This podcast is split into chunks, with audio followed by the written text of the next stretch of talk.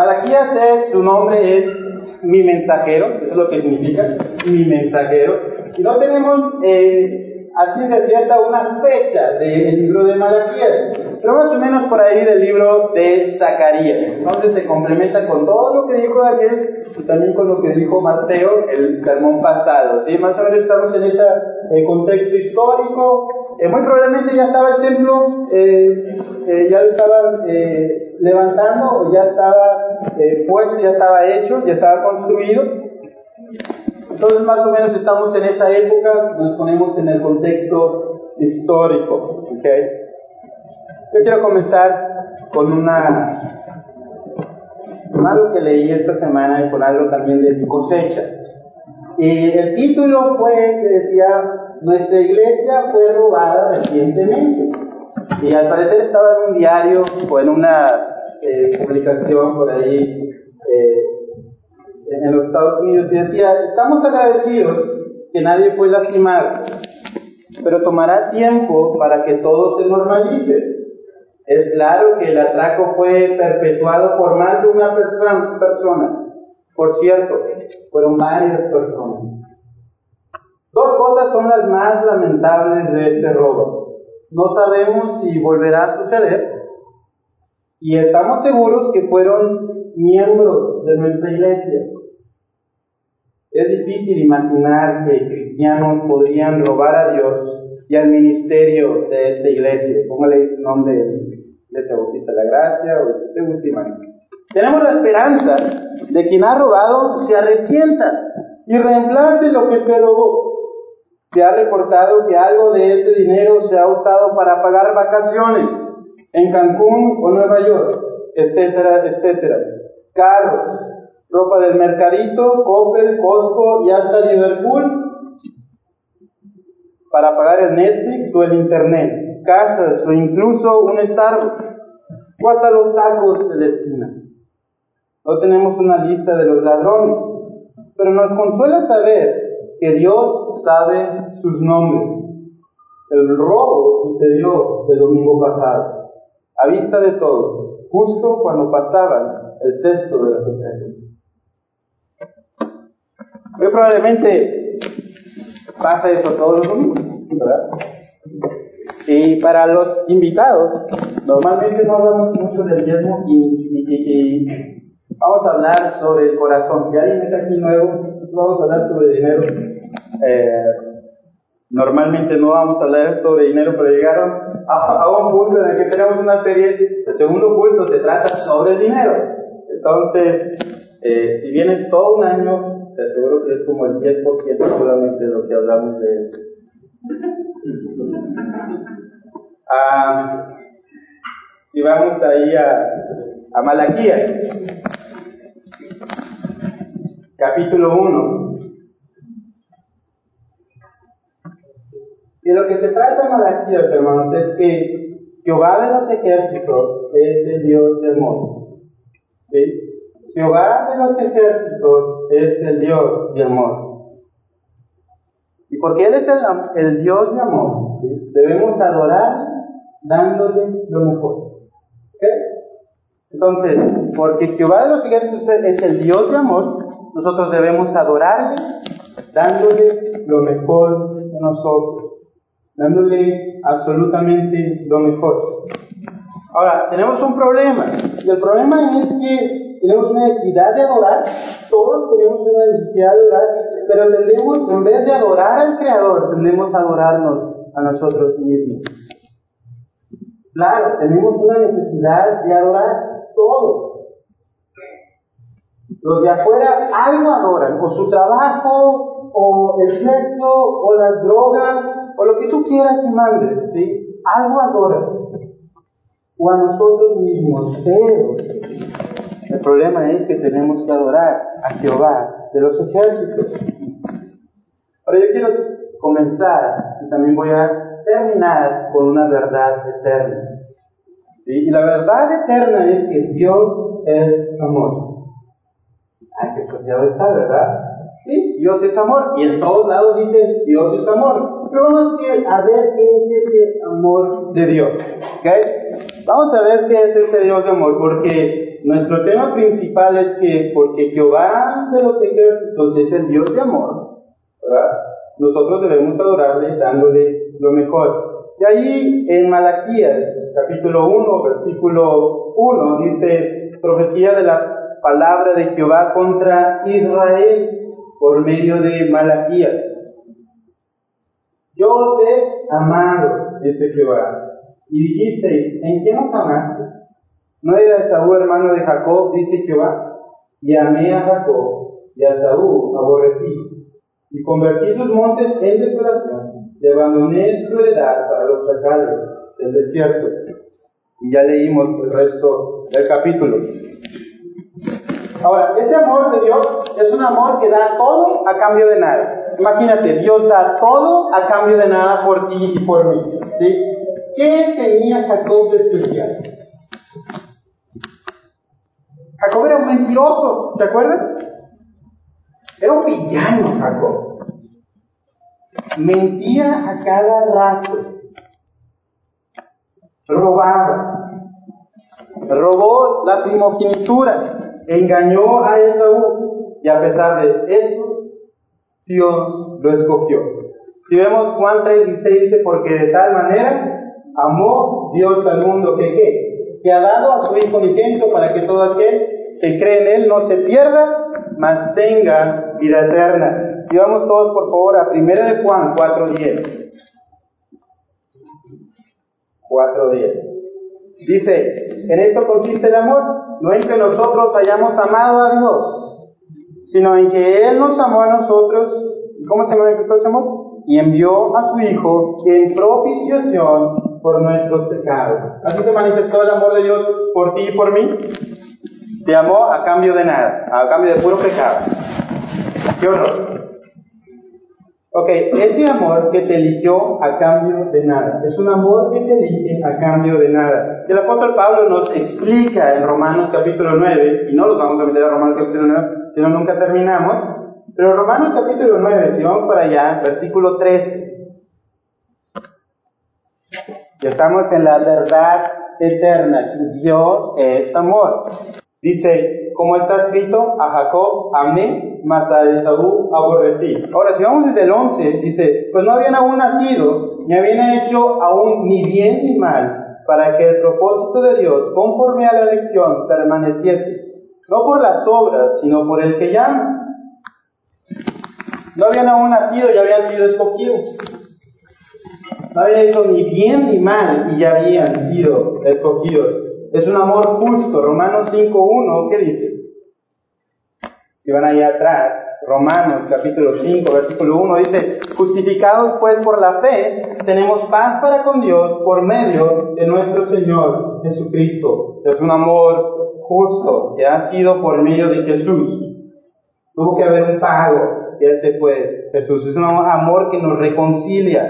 Versículos 6 al 10, ahí en Romanos capítulo 5, dice, porque Cristo, cuando aún éramos débiles, a su tiempo murió por los impíos. Ciertamente, apenas morirá alguno por un justo. Con todo, pudiera ser que alguno osara morir por el bueno.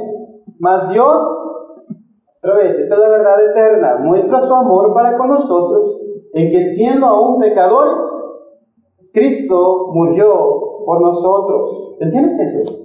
Cristo murió por ti, pues mucho más estando ya justificados en su sangre, por él seremos salvos de la ira. Porque si siendo enemigos, ¿qué eras tú y yo? Tú y yo éramos enemigos, ¿ok? Fuimos reconciliados con Dios por la muerte de su Hijo. Mucho más estando reconciliados, seremos salvos por su vida. Fíjate.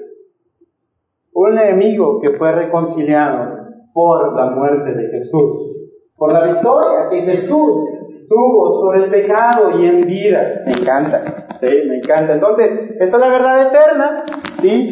Dios te ama. Menos estamos viendo de qué es el amor de Dios.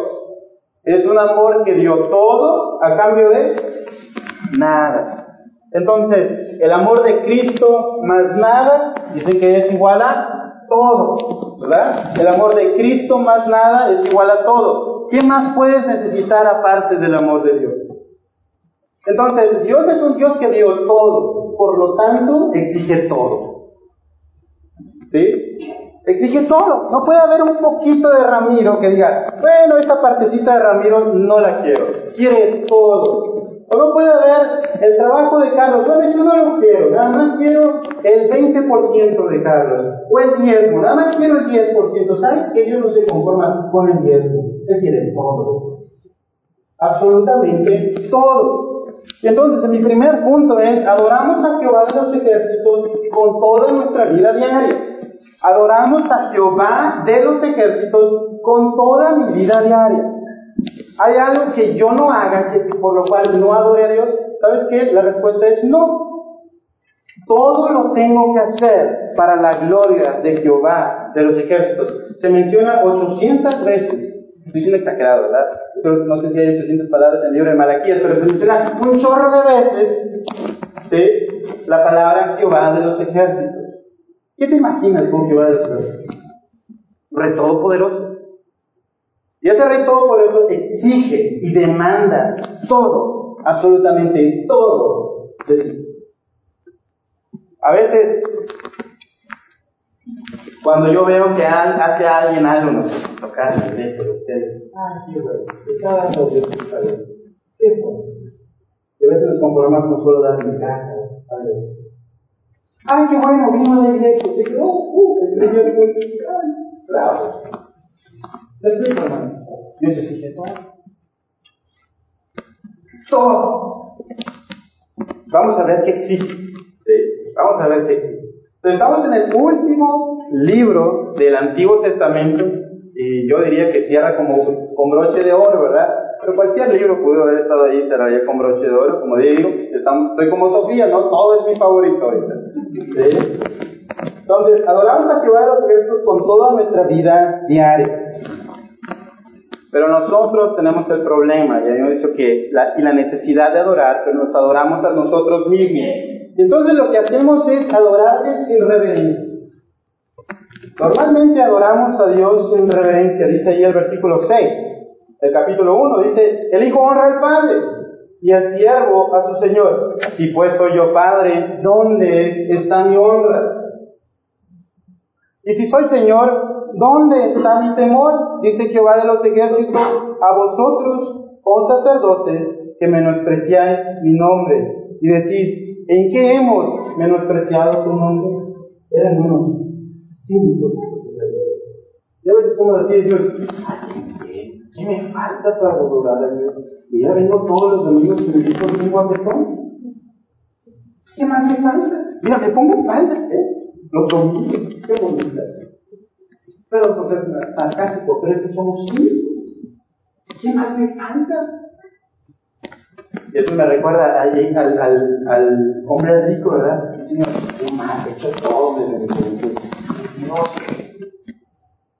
Mentiroso. ¿Sabes que nunca vas a ser suficiente? No hay suficiente porque Jesús es el único que es suficiente y Él quiere nuestro corazón. Entonces, ¿dónde está mi honra? Entonces, Él aquí los, los judíos eran sin reverencia, a nuestra manera. Normalmente queremos adorar a nuestra manera, versículo 8. Y cuando ofrecéis el animal ciego para el sacrificio, no es mal. Asimismo, cuando ofrecéis el cojo, el enfermo, no es mal. Preséntalo pues a tu príncipe. ¿Acaso se agradará de ti o le serás acepto? Dice Jehová de los ejércitos. ¿Está hablando Jehová de los ejércitos? le damos las migajas. Imagínate, un animal cieguito. No es que esté malo el animal cieguito, pues así lo hizo Dios. Pero ese no se va a vender. Nadie lo va a querer. ¿Quién lo va a comprar? Entonces, pues dale lo que, que me sobra, el que, no, el que se va a morir sin poder sacar provecho. Lo era ¿sí? Los centavos importan. Hombre, ese da la Mira, Señor, ya te entregué el el puertito, el cojo. Le daban lo peor. Absolutamente le daban lo peor, lo que me sobra. ¿Qué le das a Dios? ¿Qué Hermanos, el, el mayor, lo mayor que nos cuesta a nosotros es nuestro tiempo. ¿Qué le das a Dios de tu tiempo? ¿Le das migajas? ¿Le das migajas a Dios? ¿Le das el cieguito? ¿Le das el cojo? Pero a nuestro trabajo, hermanos, nunca faltamos. O a lo que nos importa, damos el todo. ¿sí? Y eso es nuestro príncipe, nuestro gobernador. ¿Qué le decimos? No le presentamos lo más chafo, ¿verdad? Si al maestro, jóvenes, nunca le van a presentar las tareas las más ridículas, ¿verdad? Pero normalmente no le van a presentar un trabajo mal hecho, ¿verdad? Normalmente. Imagínate cuánto más a Dios. Cuánto más a Dios. Entonces, con una actitud de fastidio, estaba en versículo 13. Habéis además dicho, oh, qué fastidio es esto. Y me despreciáis, dice Jehová de los ejércitos. Y trajiste lo hurtado. Fíjense, estaban robando para sacrificar a Dios. Eran cínicos, lo cojo o enfermo y presentáis ofrendas. ¿Aceptaré yo eso de tu mano?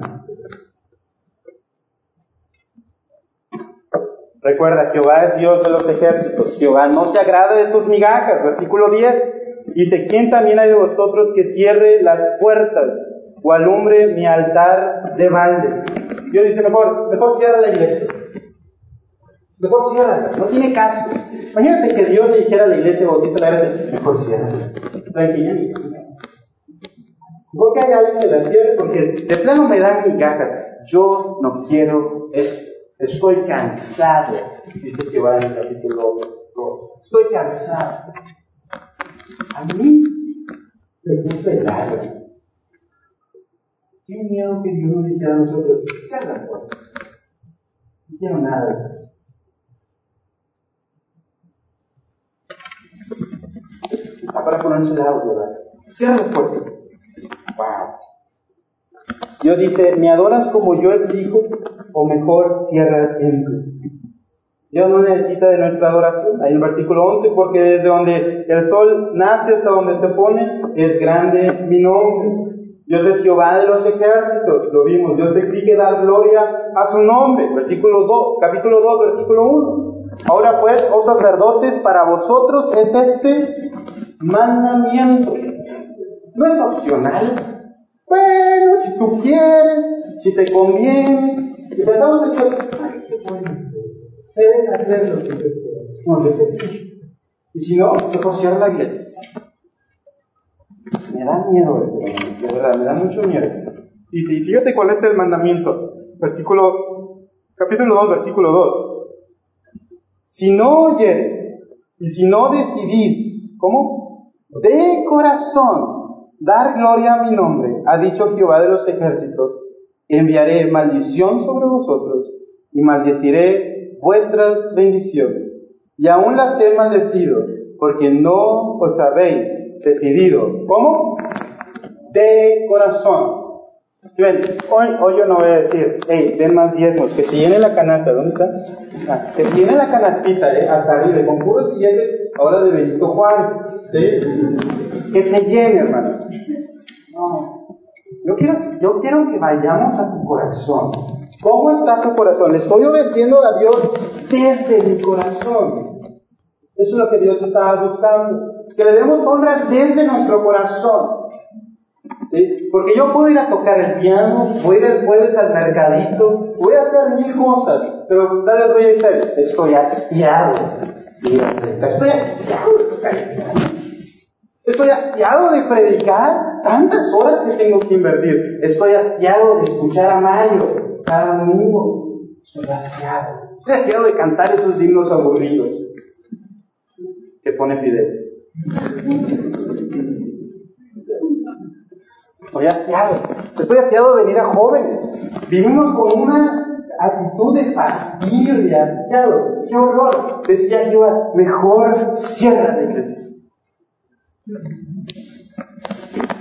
¿Aceptaré yo eso de vuestra mano? Capítulo, versículo, capítulo 2, versículo 3.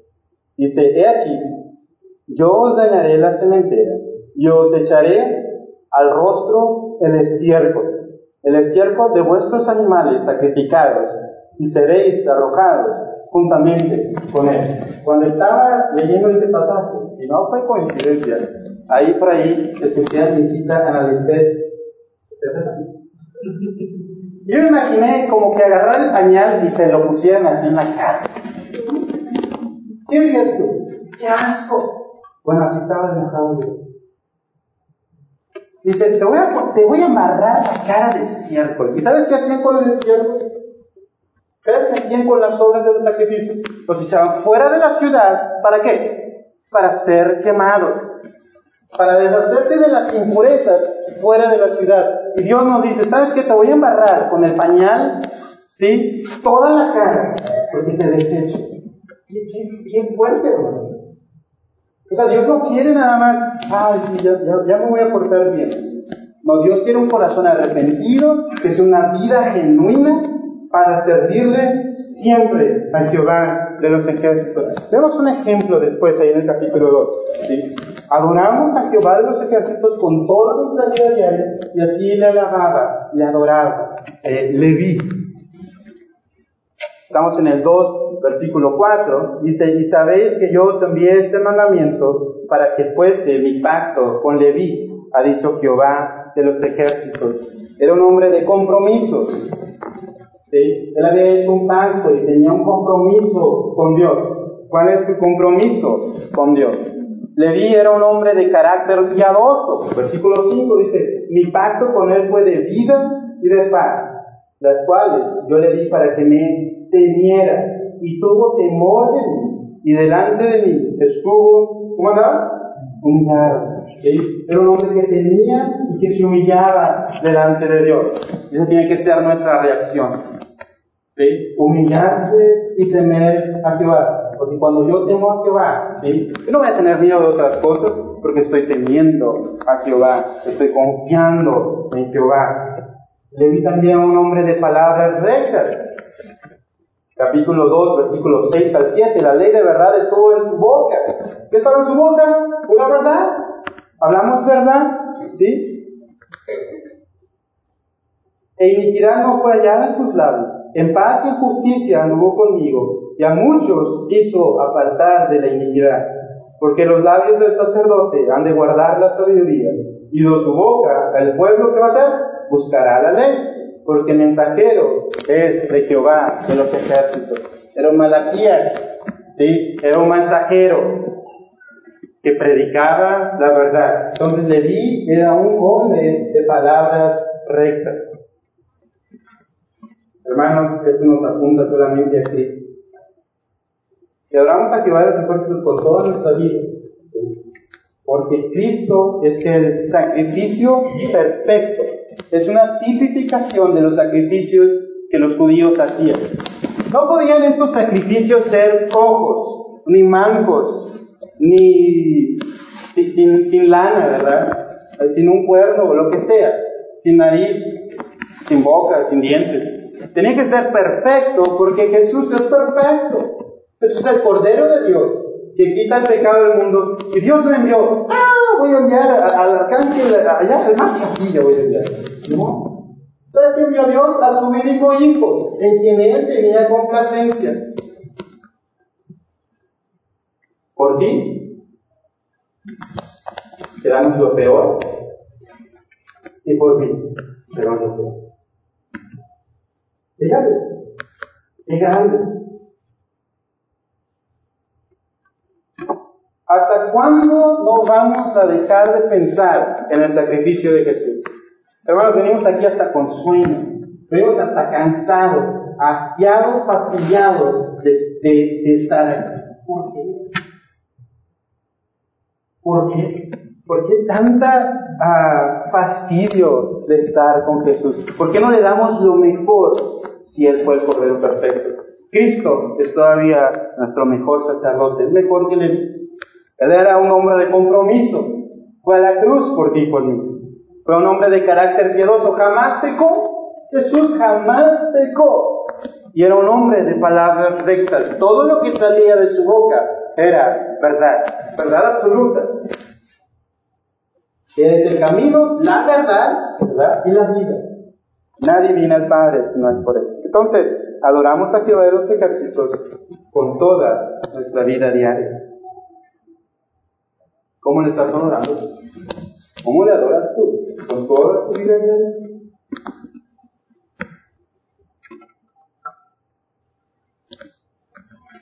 Segundo punto es, adoramos a Jehová de los ejércitos, siendo fieles a la esposa que Él nos dio. Es decir, las hermanas, ay, qué padre, para las hermanas es igual, ¿ok? Puedes poner a la, al esposo que Él nos dio, ¿ok? Las hermanas, los hermanos le ponemos siendo fieles a la esposa que Él nos dio. Entonces ahorita voy a hablar del noviazgo y del matrimonio, pero breve. Entonces no puedo ser, no me puedo extender mucho, ¿sí? Ya tuvimos una serie sobre el matrimonio, como un recordatorio. ¿okay? La cuestión es que aquí estaban siendo infieles a sus esposas. ¿sí? Estaban siendo, estaban divorciándose de sus esposas. ¿Y sabes por tras quién estaban yendo? Estaban teniendo novias del mundo. Estaban teniendo novias que no eran judíos o judías. Leemos ahí del 10 hasta el 16, dice, ¿no tenemos todos un mismo Padre? ¿No nos ha creado el mismo Dios? ¿Por qué pues nos comportamos deslealmente el uno contra el otro, profanando el pacto de nuestros padres? Prevaricó Judá, y en Israel y en Jerusalén se ha cometido abominación. Porque Judá ha profanado el santuario de Jehová que él amó, y se casó con hija de Dios extraño. Jehová cortará de las tiendas de Jacob al hombre que hiciere esto, al que vela y al que responde, y al que ofrece ofrenda a Jehová de los ejércitos. Y esta otra vez haré cubrir el altar de Jehová de lágrimas, de llanto y de clamor. Así que no cuidaré más a la ofrenda para aceptarla con gusto de vuestra mano. Mas diréis, ¿por qué? Porque Jehová ha testiguado entre ti y la mujer de tu juventud, contra la cual has sido desleal, siendo ella tu compañera y la mujer de tu pacto. ¿No hizo él uno? Habiendo en él abundancia de espíritu. ¿Y por qué uno? Porque buscaba una descendencia para Dios. Guardaos pues en vuestro espíritu y no seáis desleales para con la mujer de vuestra juventud. Porque Jehová, Dios de Israel, ha dicho que el que aborrece, que él aborrece el refugio. Y al que cubre de iniquidad su vestido, dijo Jehová de los ejércitos. Este el mandamiento. Guardad, pues, en vuestro espíritu y no seáis desleales. Ok, ¿quién está uh, por ahí de edades de 10 hasta no casado? De 10 hasta no estar casado. Ok, bueno, ahorita va para ustedes, para los papás, ¿ok? Sí. Ay, qué miedo. Ay, ahí está muy chiquito. Bueno, este. adoramos a Dios buscando al hombre o mujer que también adora a Dios. ¿Está bien, jóvenes? Adoras a Dios buscando a la mujer, hombres, mujeres, al hombre que también está más guapo, está más guapa, ¿no? ¿Qué dice? Que también adora a Dios. Fíjate en el versículo 11. Prevalicó Judá y en Israel y en Jerusalén se han cometido abominación. Esta es una abominación, ¿ok? Porque Judá ha profanado el santuario de Jehová que él amó y se casó con hija de qué? De Dios extraño. Entonces, ¿con quién andaba coqueteando?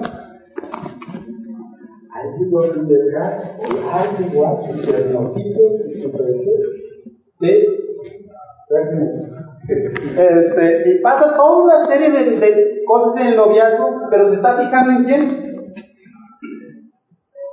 En alguien que no adora a Dios. ¿Adora a un Dios qué?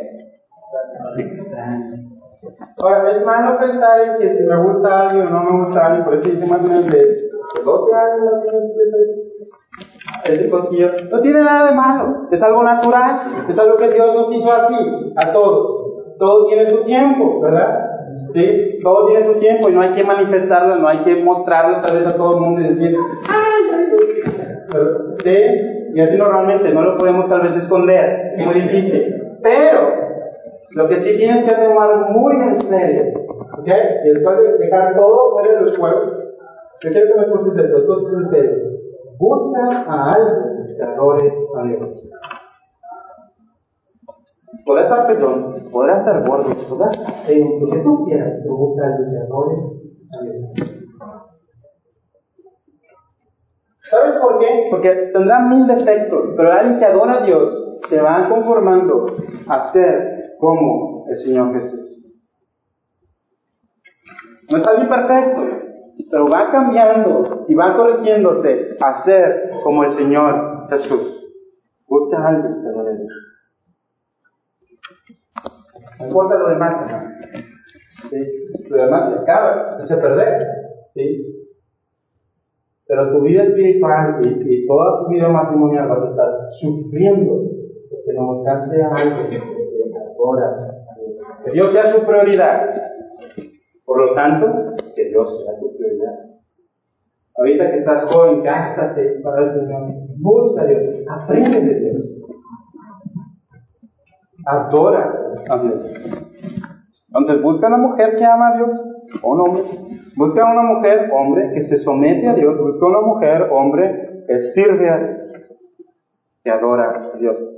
Para los matrimonios, ¿sí? Para los matrimonios. Levanten todos la mano que está casado. Bueno, ahora va para nosotros, ¿está bien? Dice, hablamos a Dios siendo leales a nuestro pacto matrimonial. Somos leales a nuestro pacto matrimonial. Ya lo leímos dice que Dios fue testigo. Dios nos unió. Dios hizo solo una esposa para Adán y por tanto solamente se dio una esposa. Dios pudo haberle hecho ocho, mil esposas. Solamente le hizo una. Una. ¿Ok? Y dijimos en nuestros votos rechazo a todas las demás. ¿Sí? Solamente con esta hasta que me muera o se muera. ¿Sí? Hasta que la muerte nos separe sé leal a la mujer de tu juventud. Y más o menos, eh, la, esa de la mujer de la juventud, en ese tiempo que se acaban los 15 años, ¿qué 15 años? ¿Me puede andar usted si me quiere? ¿Quieres casado? ¿Pamela con Bueno, ¿ya estaría casado? ¿Va verdad, hermano? Más o menos a esa edad se casaban. Y jovencito. Entonces, ser leal a la mujer en nuestra juventud. Dios te dio a su hija, Dios te dio a su hija, una joven bella para que tú la cuides. Y él aborrece a quien abandona su pacto matrimonial. No seas desleal con la mujer de tu juventud. No seas desleal y en el versículo 16, hermanos, dice, al final dice, guardaos, pues en vuestro espíritu, no sean desleales. ¿Cómo yo puedo guardar mi matrimonio? Por ahí habíamos visto una, la serie sobre el matrimonio, y ahí me tocó cómo guardarnos de nuestro matrimonio. ¿Okay? Entonces, había hecho una serie, creo que eran como 17 cosas que podíamos hacer para guardarnos en nuestro matrimonio. Solamente puse 10. Y y el jueves la repasamos con, con, con Ricardo en Proverbios capítulo 6. Pero otra vez lo podemos hacer. Dice, no, seas, no salgas a solas con el sexo opuesto. ¿okay? Si ya estás casado, no salgas con nadie que sea del sexo opuesto. Y si sales, si tienes que dar un ray, etcétera, etcétera, etcétera, tu esposa sabe.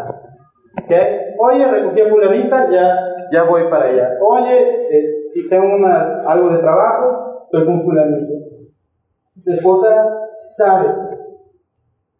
No tienes nada que esconder. Tu esposo sabe. No tienes nada. Tu esposa sabe dónde estás en todo tiempo. ¿okay? Tu esposa tiene que saber dónde estás en todo tiempo y tu esposo también. No hay contraseñas. ¿Ok? Sí, no hay contraseñas de teléfonos, hermanos, que yo vaya a esconder de mi esposa o de tu esposo. Absolutamente ninguna. ¿Ok? porque somos uno. Aquí dice el Malaquías. Solamente uno somos. Entonces, tu esposa puede entrar a todos los dispositivos sin ningún problema. No es para que la esposa sea metiche o para que la esposa sea posesiva o el esposo sea posesivo, es porque aquí hay libertad. ¿Sí? No tengo nada que esconder, mira, aquí está. Yo no tengo absolutamente nada que esconder. Entonces, quítale todas las contraseñas. ¿Ok? Si no se las quieres quitar, dale todas las contraseñas. ¿Está bien?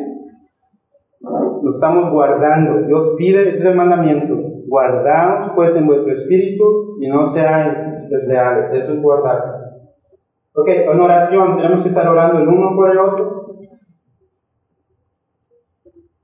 Muestra tu anillo, ¿sí? Muestra tu anillo. Si no tienes anillo, ve por uno. ¿Ok? Consíguete uno, compra uno. Muestra tu anillo. Muestra que estás casado. Que todos sepan que están casados. ¿Ok? Ahora, si te lo tienes que quitar, ya de tanto que lo uses, por ejemplo, hay fábricas que te obligan a quitarte el anillo, ¿sí? Aquí está bien pintado. ¿Sí? O sea, no tengo para dónde echarme. Ya está tan, de tanto que lo usamos, está pintado de quitarme. Ya soy, soy de Pedro, no, hay, nadie, no soy de nadie más. Disfruta de tu intimidad. Disfruten de su intimidad.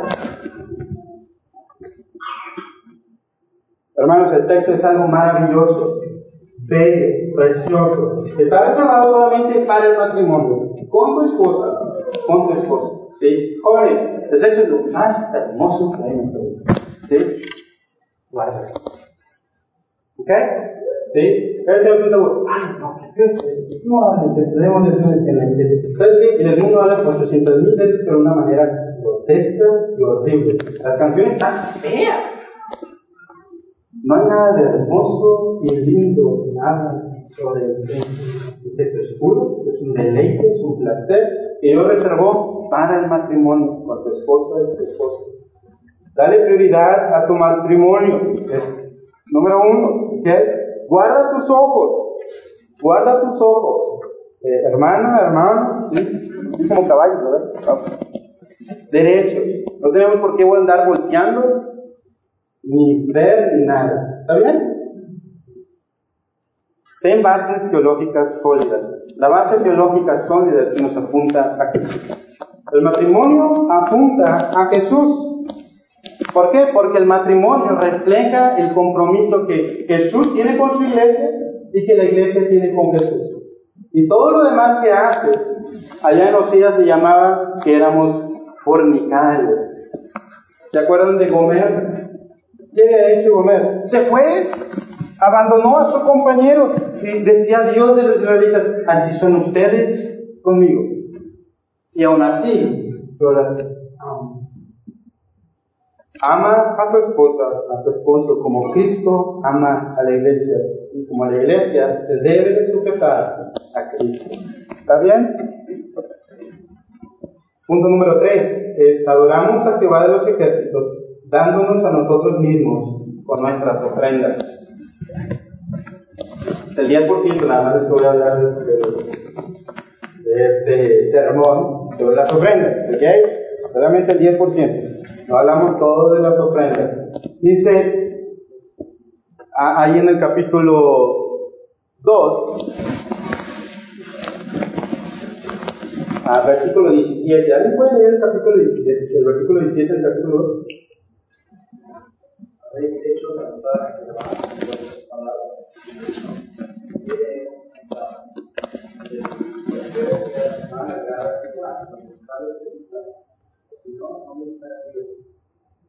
Ok, Dios estaba cansado. Tanto estaba Dios cansado que dijo, cierra las puertas de la iglesia. Ya no quiero nada con Dios más. Te voy a poner pañal en tu, en tu cara. Pero ven así todo de. Suena feo, ¿verdad? Así, así estaba Dios, tan cansado y hastiado. Porque los judíos decían, la bendición de Jehová se notaba monetariamente en el Antiguo Testamento cuando Dios bendecía porque ellos obedecían. ¿Está bien? Entonces de ahí tenemos que partir. Y dice, ¿en qué le hemos cansado? Los judíos decían esto, Cualquiera que hace mal, agrada a Jehová. Los malos son bendecidos por Dios. Los que hacen maldad, los que hacen trampa, Dios se agrada de ellos. Y en los tales se complace. O si no, ¿dónde está Dios de justicia. Míranos a nosotros aquí todos pobres. No tenemos nada. Vaya, les muy mal. Tal vez a veces puede ser ese nuestro pensar. Capítulo 3 dice eh, lo siguiente. El juicio y la purificación de nuestros corazones. Eso es lo que gusta a Dios. El juicio y la purificación de nuestros corazones. Entonces adoramos a Jehová de los ejércitos dándonos a nosotros mismos con nuestras ofrendas, dándonos con todo. ¿Sí?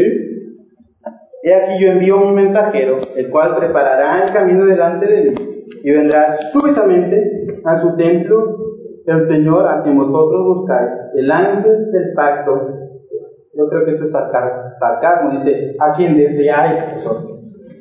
He aquí bien, ha dicho Jehová de los ejércitos. ¿Y quién podrá soportar el tiempo de su venida?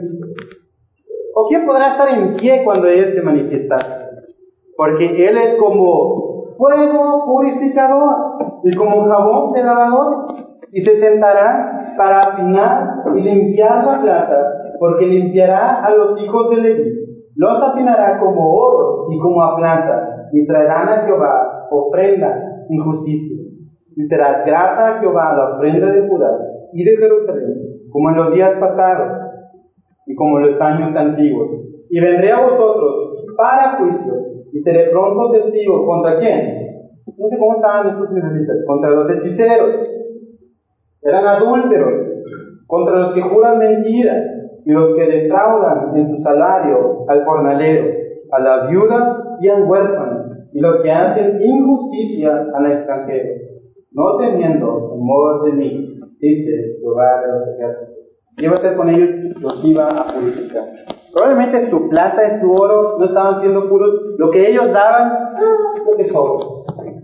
No estaban dando pureza al Señor, lo refiere monetariamente el juicio y la purificación de nuestros corazones, es lo que quiere el Señor. El pensamiento de Señor ya no nos bendices a nosotros los justos. ¿Dónde está la justicia de Dios? Veíamos que ellos les daban los ojos, los mancos, los ciegos. es el único que hace justicia realmente no somos nosotros, sino es el Señor. Y Él envía a su Hijo Jesucristo para limpiarnos de todo pecado, para purificarnos como plata y como oro.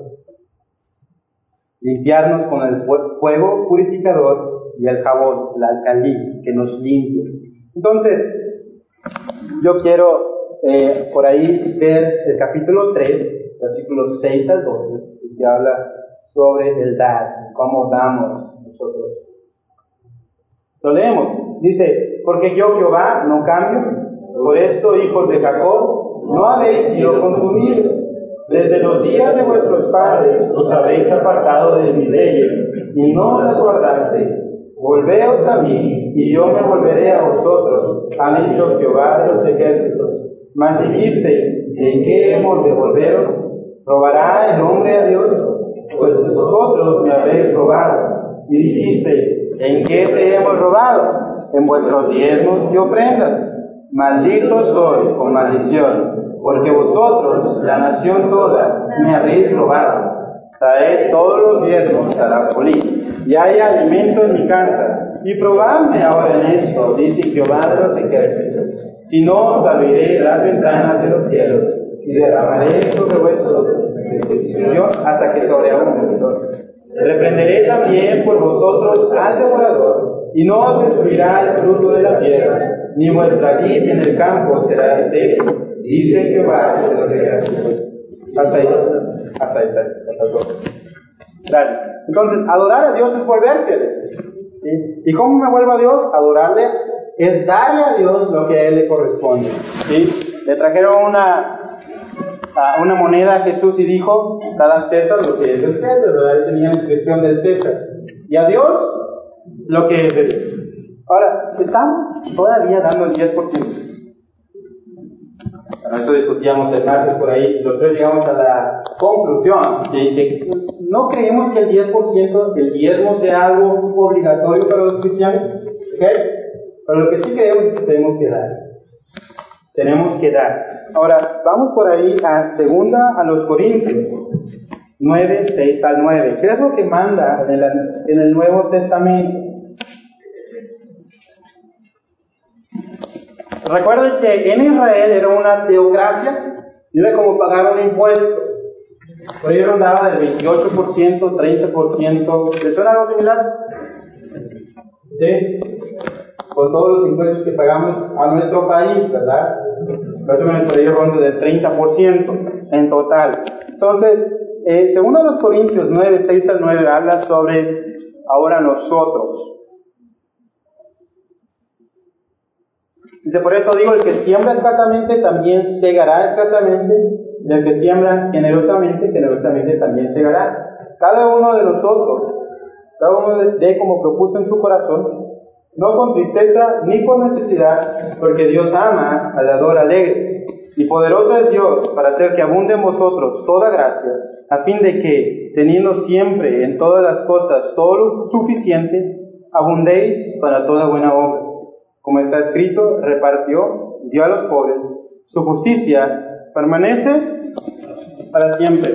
Estábamos viendo que los israelitas ¿sí? estaban siendo injustos con Dios, le estaban robando a Dios.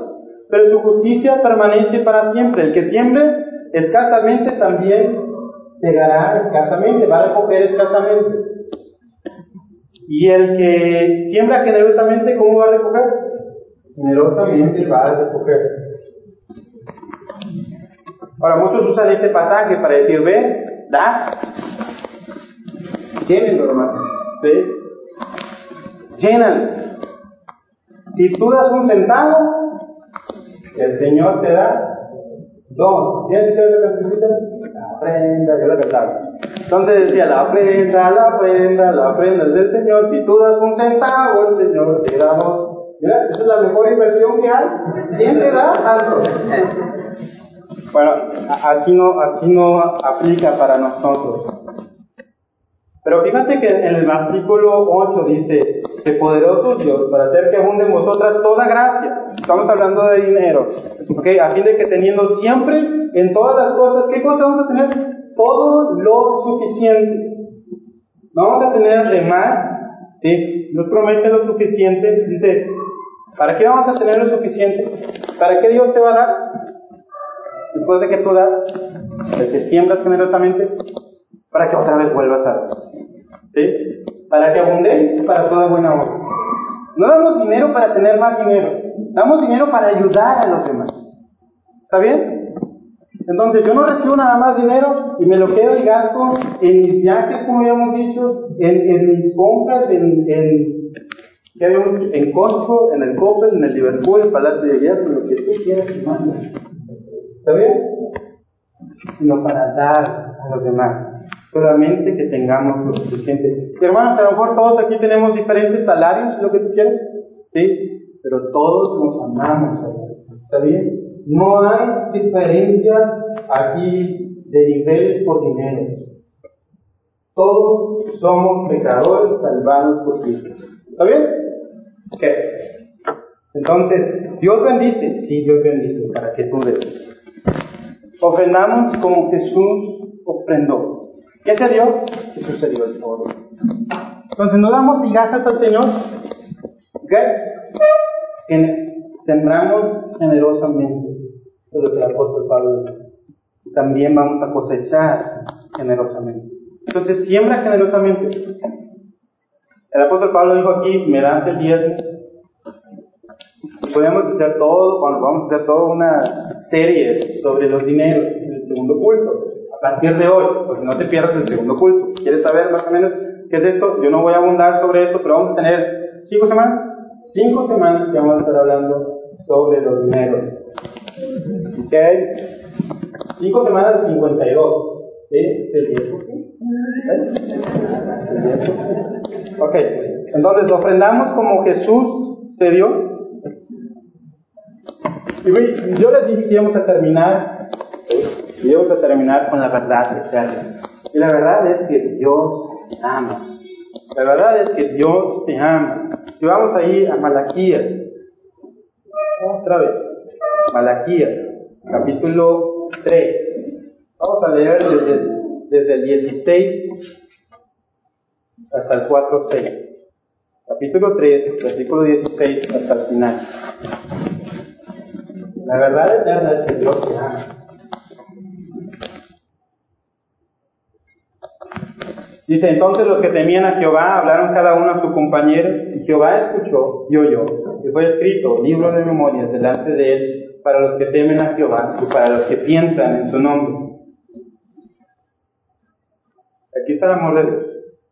Y serán para mí especial tesoro, ha dicho Jehová de los ejércitos. O sea que Dios no quiere tu dinero. ¿Ok? Eso no es lo que le importa a Dios. ¿Sabes qué le importa?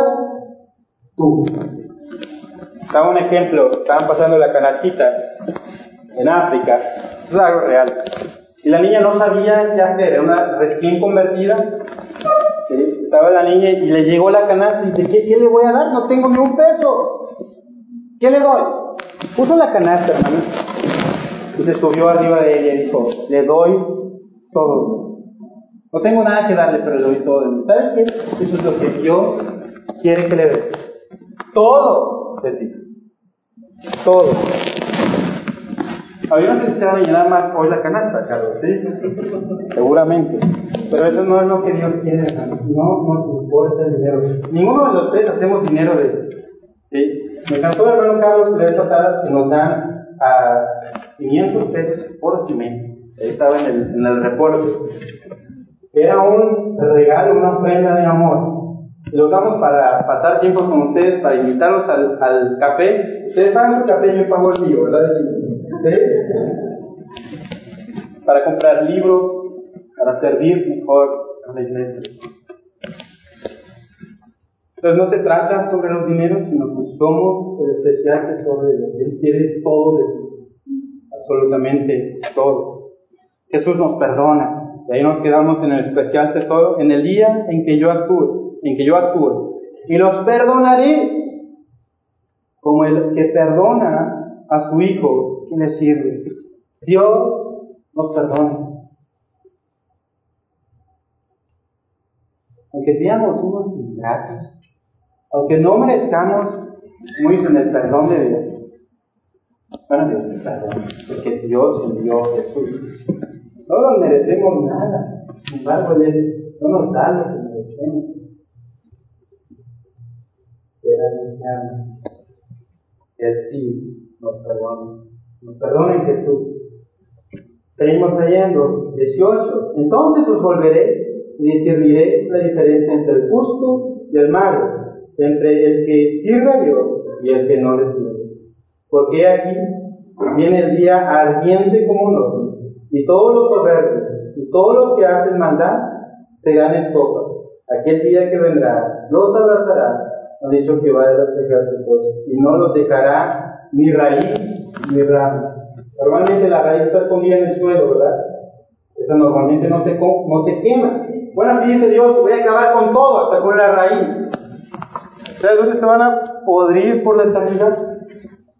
En el infierno. ¿Y tú y yo? No, versículo 2 del capítulo 4. Mas vosotros, los que teméis mi nombre, nacerá el sol de justicia, y en sus alas traerá salvación. Y saldréis, ¿qué dicen? Y saltaréis como becerros de la manada. ¿Cómo está un becerro ahí saltando? Despreocupado, despreocupado de toda la vida. Así seremos cuando estemos con Jesús. Nacerá el sol de justicia todos los que tememos a su nombre. ¿De qué lado estás, hermano? ¿De qué lado estás? Versículo 4 dice, acordaos de la ley de Moisés, siervo, el cual encargué en Oré ordenanzas y leyes para todo Israel. Y aquí yo os envío el profeta Elías, antes que venga el día de Jehová, grande y terrible. Él hará volver el corazón de los padres hacia los hijos y el corazón de los hijos hacia los padres. No sea que yo venga y hiere la tierra con maldición. Los judíos cambian estos versículos y ponen primero el 6 y luego el 5. Porque está más bonito el 5 que el 6. Aquí os envió el profeta Elías antes de que venga el día de Jehová, grande y terrible. Que venga Elías, que venga Elías.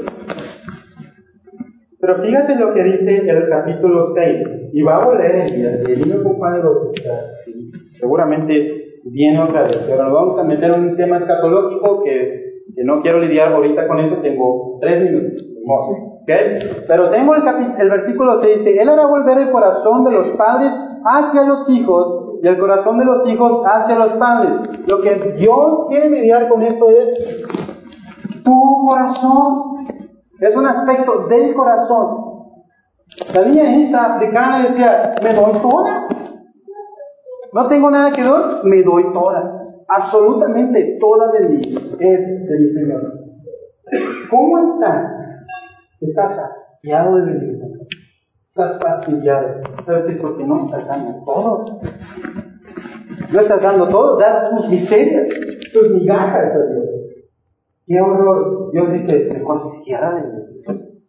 ¿Sabes qué? Te voy a amarrar cañar. Dios son los mentirosos. Estoy cansado de eso. Estoy cansado de esos sacrificios que haces por mí. Ni llegar temprano, Ni llegar Ni venir de los 52 domingos de la semana. ¿Cuántos domingos vendrán? Ahora Dios no quiere eso, Dios quiere tu De los 365 días del año, ¿cuánto de esas 24 horas se las das al Señor? Dios quiere Le habremos robado Señor.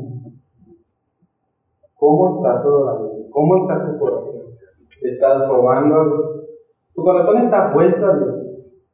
Vuelta ya maldición a tu vida más maldición eterna. Porque Jesús fue maldito por nosotros Entonces, Jesús ya lo pagó. ¿Cómo estás adorando? Nos deja helados, nos deja pensando, pero también nos deja con esperanza. tenemos esperanza en Jesús. Corre a Jesús. Corre a Jesús. Oramos,